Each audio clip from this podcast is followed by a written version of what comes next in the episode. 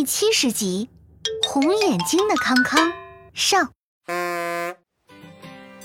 叮铃铃，叮铃铃，彩虹小学的放学铃声响彻整个熊猫小镇，孩子们的欢声笑语顿时从室内涌向了室外。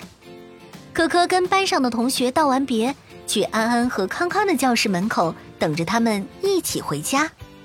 可刚走到教室门口，却见康康气呼呼地走了过来，安安紧跟在身后，孙小丸却在紧紧地拽着安安。安安、康康、孙小丸，你们这是在做什么呀？可可哥哥，快离康康远一点！孙小丸，你这是不团结同学。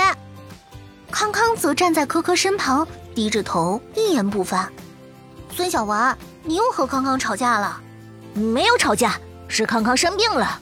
我听我爸妈说过，这种病啊要传染，看一眼都能被传染。你才生病了，你才传染呢。好了好了，孙小文、康康，不许吵架了。可可哥哥他是不承认，你先让康康去校医那里看看吧。我们都别去看他的眼睛啊。孙小文说着，夸张的紧闭上了双眼。可可看到孙小文这样的行为，更是好奇起来。他看向一旁的康康，但康康却始终低着头，还时不时用手背揉着眼睛。康康，是你眼睛不舒服吗？我就是眼睛痒而已。康康说完，小心翼翼地抬起了头。可可这才看见，康康的双眼竟然呈现红色，并且眼眶中还有很多泪水，这让康康异常难受，时不时就用手背去擦拭。可可哥哥，你别看呢。就这个眼睛，我妈妈说看一眼就会传染，我们都会变红的。我早上一直跟康康在一起的，我就没有呀。